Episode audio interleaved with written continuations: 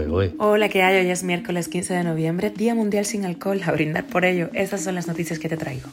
Esto es Cuba a Diario, el podcast de Diario de Cuba con las últimas noticias para los que se van conectando. La Habana pide a Estados Unidos deportar a los migrantes cubanos irregulares que buscan entrar en ese país. Siete años de cárcel para los residentes en el edificio de La Habana, donde el derrumbe de un balcón mató a tres niñas. El INDER le abre la puerta a Leinier Domínguez, quien no merecía ser cubano según la prensa oficial. Y te adelanto de qué trata una de las historias más duras que me ha tocado cubrir en el Zoom de Diario de Cuba. Fue con la actriz Lía Camilo. El presidente mexicano Andrés Manuel López Obrador ha confirmado que pedirá a Biden el fin del embargo al régimen cubano para frenar así la migración. Esto es Cuba a Diario, el podcast noticioso de Diario de Cuba. Y el régimen de Cuba instó el martes a Washington a deportar a todos los ciudadanos cubanos que traten de entrar en territorio estadounidense de forma irregular. Se queja de que Washington admite a muchos más migrantes de Cuba que de otros países, lo que supondría un estímulo para ellos. El viceministro de Relaciones Exteriores de Cuba, Carlos Fernández de Cosío, hizo estas declaraciones en una reunión rutinaria bilateral sobre migración en La Habana con representantes del gobierno estadounidense. A su juicio, en Washington no hay voluntad política para cambiar la forma migratoria con respecto a Cuba porque prima la prioridad de desestabilizar a La Habana. El año pasado, más de 313.000 cubanos llegaron a Estados Unidos de forma irregular por su frontera sur.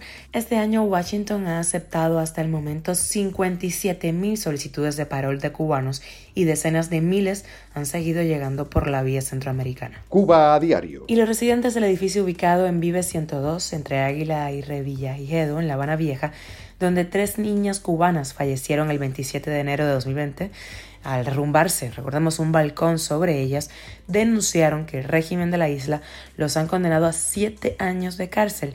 Regla Isabel Rodríguez López, de 61 años, propietaria de la vivienda, explicó que nadie fue a investigar nada de lo que estaba sucediendo con sus casas, a pesar que desde 2014 estaba denunciando en todas las entidades el mal estado constructivo en el que se encontraba su inmueble. Han pasado tres años del derrumbe y la prensa oficialista no ha reportado sobre el resultado de las investigaciones oficiales. Y un paso hacia atrás, la Estatal Federación Cubana de Ajedrez le abrió las puertas al mejor exponente de este deporte nacido en Cuba después de Capa Blanca, el gran maestro Leinier Domínguez, cuatro años después de que el sitio web oficialista Las Razones de Cuba lo atacara por representar a Estados Unidos y cuestionara su derecho a ser cubano. Domínguez, que recientemente se proclamó su campeón del Campeonato Nacional de Estados Unidos, podría solicitar afiliarse nuevamente a la federación. Ahora, el presidente de este organismo explicó que incluso los atletas que compiten bajo otras banderas podrán volver a representar a Cuba siempre y cuando sean respetuosos por supuesto, con la revolución. El presidente de la Estatal Federación Cubana de Ajedrez descarta que, por ejemplo, Lázaro Bruzón vuelva a representar a la isla y lo acusa de ser irrespetuoso. Cuba a diario. Y ayer lanzamos en el de Diario de Cuba de lejos la historia más dura que he tenido que cubrir para ese espacio semanal. Hablé con la actriz cubana Lía Camilo, quien hace unos meses lanzó el libro La novia de Superman, basado en su historia de vida en Cuba. La escuchamos. La novia de Superman es la historia de una chica que se va de su casa a temprana edad, una chica del campo.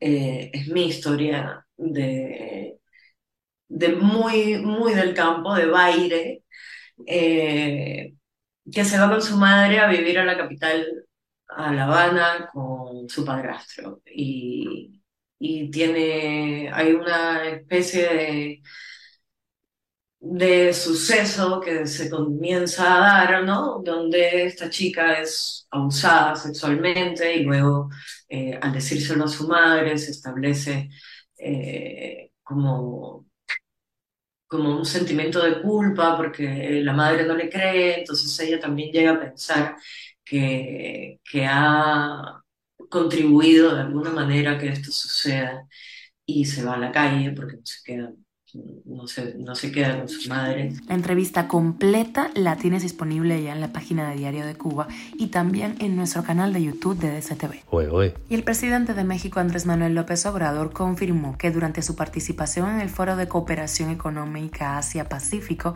que se va a celebrar en San Francisco, planteará a Joe Biden temas como la migración y el fin de sanciones al régimen cubano, según recogió la oficial prensa latina. Según el mandatario mexicano, si se eliminara el embargo, mm, disminuiría la cantidad de migrantes cubanos que intentan llegar por diferentes vías a Estados Unidos. Según López Obrador, su gobierno está trabajando para convencer a la administración de Biden de que ayude a los pueblos. Por ejemplo, México lo hace, dijo que apoya a países pobres de Centroamérica del Caribe de manera solidaria.